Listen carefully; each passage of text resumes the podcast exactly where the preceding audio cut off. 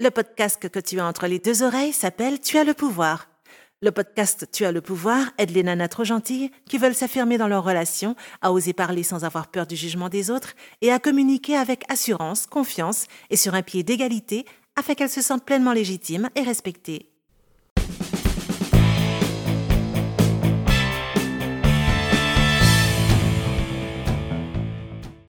Si on m'avait donné un euro à chaque fois que j'ai pensé à la place de quelqu'un d'autre, j'aurais plus besoin de bosser et je pourrais me la couler douce sur la plage, à siroter des cocktails au rhum, les doigts de pied en éventail, en lisant un bon roman policier. Dans ma vie antérieure de nana trop gentille, il y a une petite dizaine d'années, moi, Sophia Andrea, coach en estime de soi, je perdais régulièrement la moitié de ma tignasse à essayer d'anticiper ce que ma collègue Patricia penserait de moi si j'allais la voir pour lui expliquer qu'elle faisait régulièrement des erreurs de saisie sur certains dossiers. Dans sa vie antérieure de nana gentille, mon ancienne cliente Noémie se tape des insomnies monstrueuses et se gave d'antidépresseurs à l'idée de demander à sa boss, Laura, de lui faire un point toutes les semaines sur son travail. Parce que tu vois, Noémie, elle vient de quitter son ancien taf pour rejoindre une autre boîte. Elle a démissionné, elle a pris un nouveau poste et elle a besoin de feedback, de correctifs, de savoir si les clients de son agence de voyage en ligne sont contents. Et c'est pour ça qu'elle a besoin de parler à sa boss Laura. Dans cet épisode du podcast Tu as le pouvoir intitulé Comment arrêter de penser à la place des autres, tu vas apprendre 1.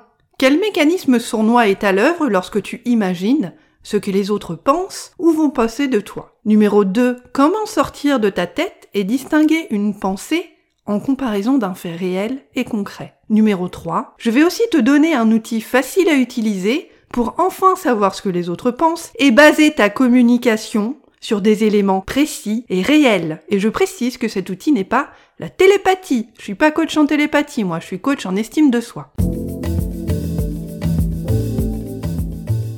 Partie 1. Penser à la place des autres, c'est essayer de les contrôler. En psychologie, penser à la place des autres est un phénomène qui porte un nom. Et ce nom, c'est la lecture de pensée. Si tu es trop gentil et que tu manques de confiance en toi, tu as une fâcheuse tendance à croire que les autres te jugent souvent négativement. Que ce soit le petit chemisier à fleurs que t'as décidé de porter ce matin, ta nouvelle coupe de cheveux déstructurée, ou encore ta passion inassouvie pour les mangas, 90% du temps, ce que tu penses que les autres pensent de toi, c'est négatif. Ce que tu penses que les autres pensent de toi, c'est le reflet de ton niveau peu élevé d'estime de toi, c'est-à-dire de la valeur que tu t'accordes en tant que personne. Tu me suis? La perception que tu as des autres et de leurs pensées à ton égard, c'est le reflet de ton monde intérieur. La lecture de pensée, c'est un phénomène très fréquent qui porte le joli nom quelque peu intrigant de distorsion cognitive. Et pour te définir la bête simplement, une distorsion cognitive, c'est un mode de pensée qui est inexact ou faussé. Par exemple, mon ami Fabien, qui est particulièrement pessimiste sur la nature humaine, ce qui fait le sujet de discussions toujours houleuses mais toujours amicales entre nous,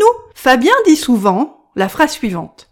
Les gens sont méchants et ils pensent qu'à leur gueule. Dans cette phrase, il y a deux distorsions cognitives. La première, c'est ce qu'on appelle la pensée polarisée, qui se caractérise par le fait de croire que tout est noir ou blanc, bon ou mauvais. Quand Fabien dit les gens sont méchants, il est dans le tout noir et le tout blanc, ou enfin plutôt le tout noir, du coup. C'est l'éternelle histoire du verre à moitié vide ou à moitié plein. La deuxième distorsion cognitive dont Fabien souffre, sans s'en rendre compte, ça s'appelle la généralisation excessive. Quand mon ami Fabien met toute l'humanité dans le même panier sans nuance ni concession et déclame que les gens, ils pensent qu'à leur gueule, pour reprendre ses mots, pour lui son opinion est comme une vérité universelle. Voilà, ça, ce sont deux exemples de distorsion cognitive, c'est-à-dire d'un mode de pensée qui est inexact ou faussé. On a tous des distorsions cognitives, mais on ne les voit pas tous, et on ne les corrige pas tous. Ce mode de pensée, c'est le reflet du monde intérieur où la personne vit, celui où ses interprétations se construisent. Tu me suis toujours ce que Fabien croit devient un fait pour lui. C'est le monde dans lequel il vit. Ce que toi tu crois devient un fait pour toi et le monde dans lequel tu vis. Quel rapport tu vas me dire entre la lecture de pensée et le fait que tu as une peur panique de t'exprimer en réunion de service, par exemple? Le rapport le voici. Lorsque tu pratiques la lecture de pensée et que tu penses à la place des autres, tu es coincé dans ta distorsion cognitive, ma chérie. Ton manque de confiance en toi et les expériences que tu as faites dans ta vie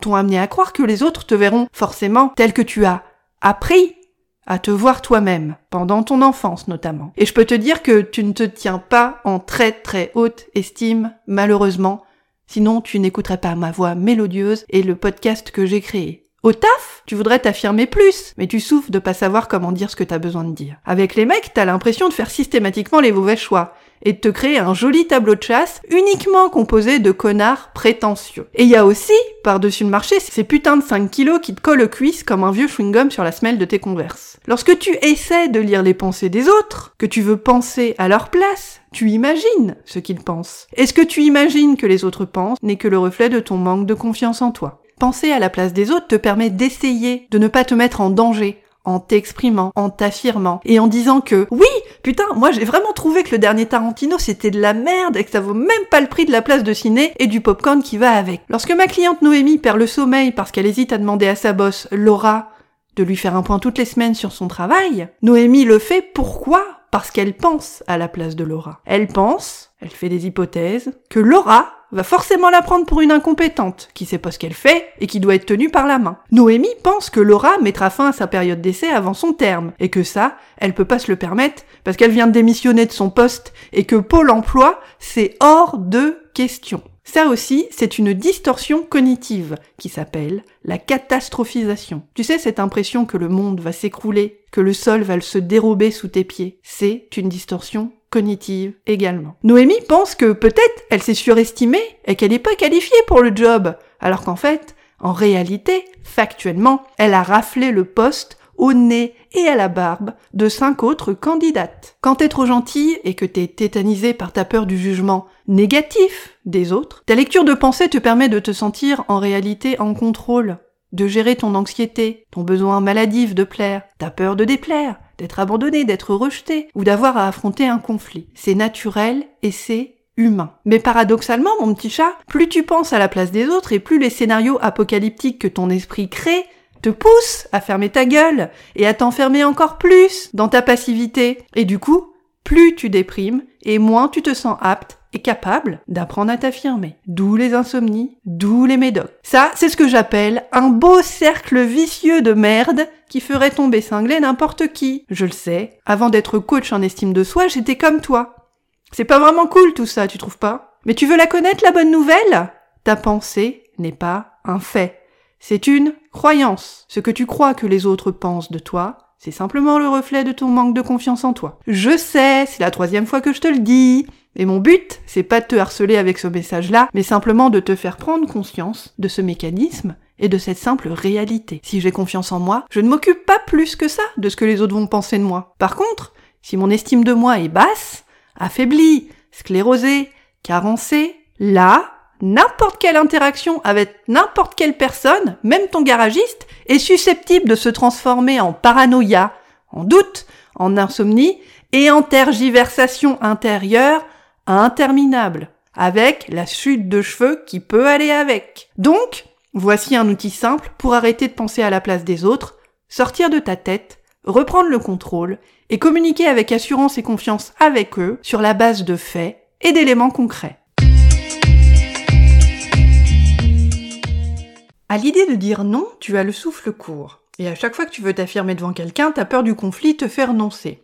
Tu pries pour que personne ne te demande plus jamais rien. Mauvaise nouvelle pour toi malheureusement. Continuer à dire oui aux autres sans t'affirmer ne t'apportera pas la liberté que tu recherches. Vivre en permanence dans la peur du jugement des autres et te plier en quatre pour eux sans jamais rien dire de peur de les décevoir, c'est usant. Aujourd'hui, tu subis tes relations et les situations où tu dois t'affirmer se transforment en cauchemar parce que tu ignores quoi dire et comment le dire. À quoi ressemblerait ta vie, ma chérie, si tu arrivais à poser des limites aux autres sans manquer de t'évanouir? Je suis Sophia Andrea, coach en estime de soi et la créatrice du podcast Tu as le pouvoir. J'aide les nanas trop gentilles qui veulent s'affirmer dans leurs relations à communiquer avec assurance, confiance et sur un pied d'égalité avec les autres afin qu'elles se sentent pleinement légitimes et respectées. Si tu veux t'affranchir de ta peur du jugement des autres et que tu es prête à investir dans ta transformation, réserve ta session révélation gratuite de 30 minutes avec moi en m'envoyant un email à l'adresse sophia S-O-P-H-I-A.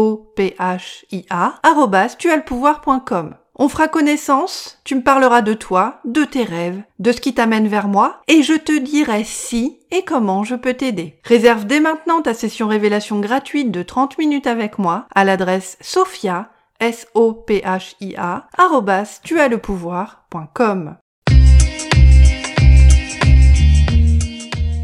Partie 2 un outil simple pour arrêter de penser à la place des autres. Quand j'ai accompagné Noémie en coaching privé, je l'ai aidée à apprendre, à comprendre le fonctionnement de son mental, et à casser sa tendance à essayer de lire les pensées des autres et à anticiper leurs réactions grâce à une technique très simple que je partage avec toi ici. La voici. Pour arrêter de penser à la place des autres, pose-leur des questions.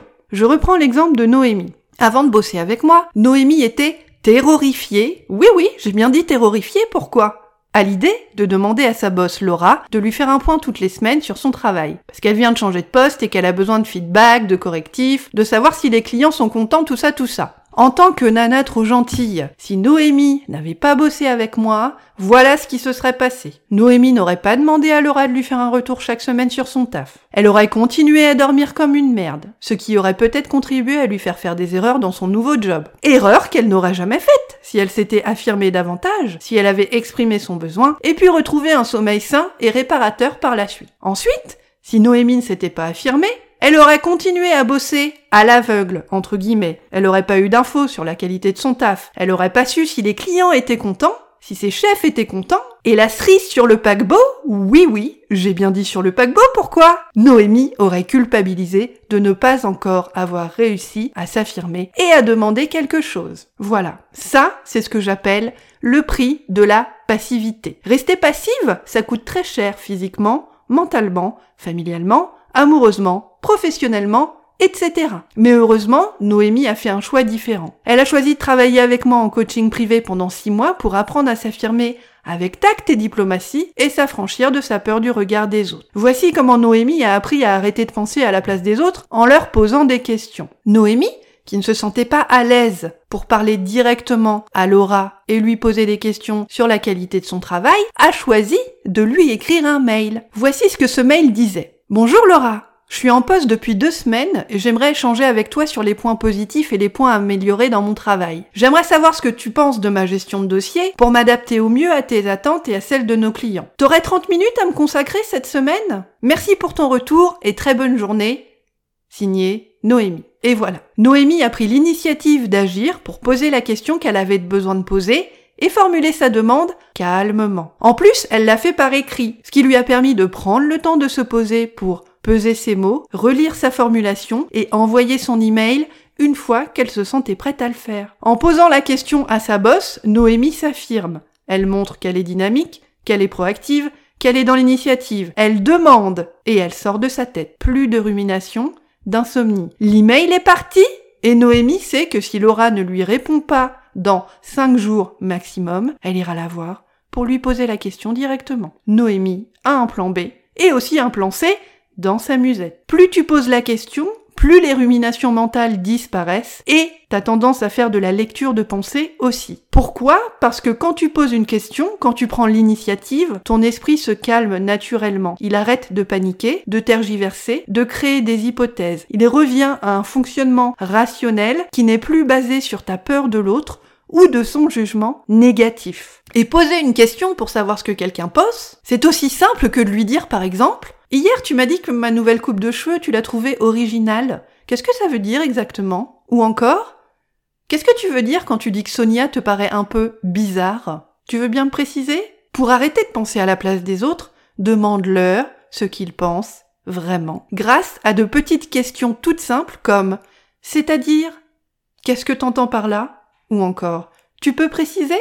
C'est aussi simple que ça. Ton travail, lorsque tu t'affirmes, c'est de poser la question aux autres, de prendre ta responsabilité dans ta communication, d'être active. Si tu ne comprends pas, demande, autorise-toi à poser la question et laisse aux autres la responsabilité de se positionner devant toi et de te répondre. Ton taf n'est pas de contrôler le comportement des autres, ton taf n'est pas d'essayer de leur plaire, ton taf, c'est d'être responsable d'avoir une communication active pour te positionner sur un pied d'égalité avec eux. Lorsque tu te positionnes sur un pied d'égalité avec eux, tu leur renvoies l'idée que tu te respectes, que tu te considères comme légitime et que tu as de la valeur. Lorsque tu poses la question, tu sors de ta tête, tu demandes à l'autre de te répondre, de clarifier son idée, sa pensée, et tu cesses de penser à sa place tout simplement. Toi t'as fait ton taf, tu t'es affirmé, tu as demandé. À l'autre maintenant de te répondre. Plus besoin de penser à sa place, ma chérie, parce que tu sais que sa réponse va arriver bientôt. Tu comptes, tu as le pouvoir. Tu viens d'écouter le podcast Tu as le pouvoir. S'affirmer est une compétence. Toi aussi, tu as le pouvoir de la maîtriser. Inscris-toi à l'adresse www.tuaslepouvoir.com pour profiter d'une myriade de ressources et d'événements gratuits qui t'aideront à ouvrir ta gueule avec tact et diplomatie.